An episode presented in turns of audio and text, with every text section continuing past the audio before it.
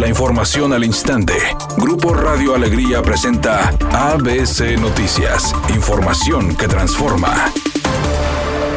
La secretaria de Salud en el Estado, Alma Rosa Marroquín, informó que en la entidad se registraron 119 nuevos casos de COVID-19, mientras que siete personas fallecieron a causa de esta enfermedad. Por otra parte, la funcionaria de salud agregó lo siguiente. Tuvimos, como les he repetido, durante las últimas semanas trabajando en este nuevo semáforo epidemiológico, tratando de evaluar cuáles son los indicadores que son de gran utilidad, redefinir las fórmulas para cada uno de los indicadores y establecer una ponderación numérica para no exclusivamente decir que estamos en un color, sino que vamos transitando de un número a otro en el mismo color pudiera ser. Entonces, es así como dentro de los 10 indicadores que teníamos, eliminamos la capacidad instalada de pruebas diarias que se había mantenido en más de mil de forma permanente y la comparación contra las enfermedades respiratorias, dejamos el dato que más nos interesa, que es la comparativa de neumonías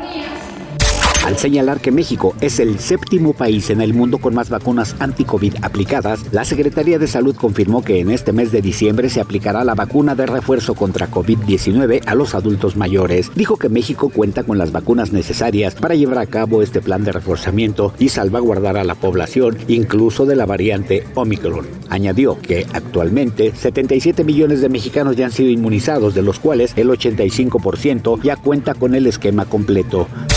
Al detectar Estados Unidos el primer caso de la nueva variante Omicron, las autoridades anunciaron que a partir del próximo lunes, todos los viajeros que se trasladen a su territorio deberán presentar un test negativo de COVID-19 en las 24 horas anteriores a su vuelo, independientemente de su estado de vacunación o país de salida.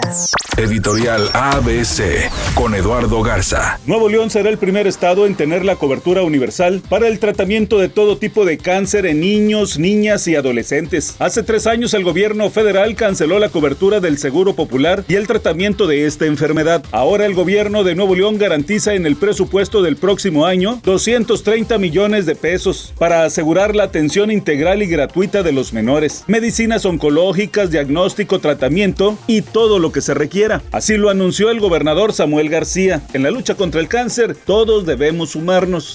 ABC Deportes informa, Tigres, gran partido. En esta semifinal de ida, sacaron un triunfo angustioso. En el último minuto, prácticamente empataron. Y después en tiempo de compensación le dieron la vuelta, el volcán se volvió loco, van con ventaja de 2 a 1 al juego de vuelta, allá León, esperando obviamente que sea o extender el marcador como lo dijo Miguel Herrera. Enrique García.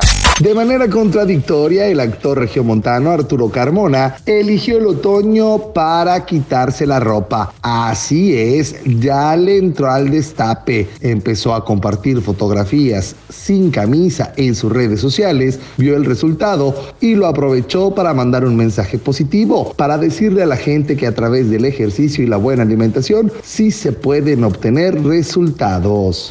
Es un día con cielo parcialmente nublado. Se espera una temperatura máxima de 28 grados, una mínima de 20. Para mañana viernes se pronostica un día con cielo parcialmente nublado. Una temperatura máxima de 28 grados, una mínima de 18. La actual en el centro de Monterrey, 28 grados.